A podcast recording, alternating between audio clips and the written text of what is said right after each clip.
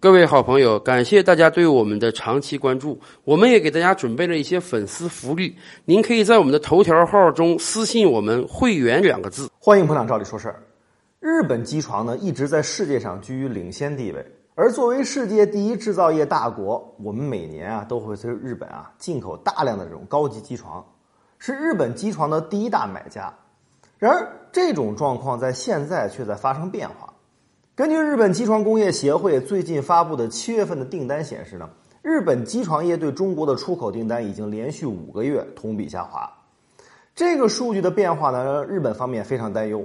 因为日本机床行业每年有四分之一的订单都要仰仗中国市场，中国市场的下滑必然让日本方面非常担忧。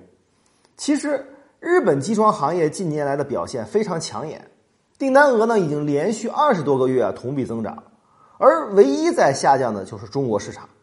在日本方面看来，主要原因呢是贸易上的摩擦使得出口前景不太明朗，很多生产型企业呢暂缓了对新机床设备的投资。以往很多代工企业呢在投入新产品生产之前呢都会大量的采购机床，来满足短时间内的大规模的量产需求。比如代工企业在生产一款新的智能手机之前，它都会订购新型的大量的机床。不过，最近贸易上的不确定性啊，使得很多代工企业他不敢轻易的做生产准备，因为不太确定啊是否能够拿到这些手机厂商的足够的订单。除了贸易因素，日本人认为最大的另外一个影响因素就是中国国产机床的崛起。如果说贸易上的不确定啊有影响，那么也只是暂时的。其实局势早晚都会明朗起来，随着局势的明朗，机床订单的下滑也会相应结束。所以，这个并不是最可怕的。对日本机床企业来说，最可怕的恰恰是第二点因素，就是中国国产机床的崛起。本来，中国制造业的升级崛起啊，对于日本机床厂商来说啊，是个好事儿，因为制造业的升级离不开制造设备的升级，当然就离不开机床设备的升级。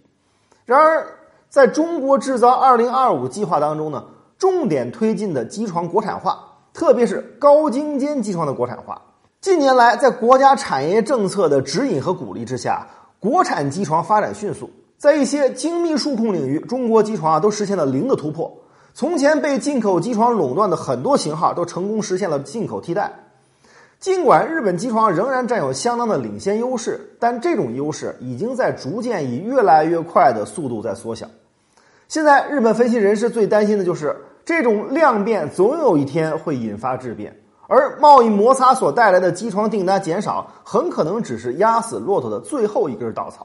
面对这一切，一贯坐享技术垄断所带来的高额利润的日本厂商，除了程序化的表示今后将强化销售工作之外，表现的束手无策。四十年沧海变桑田，看新疆李奶奶把戈壁滩变成良田。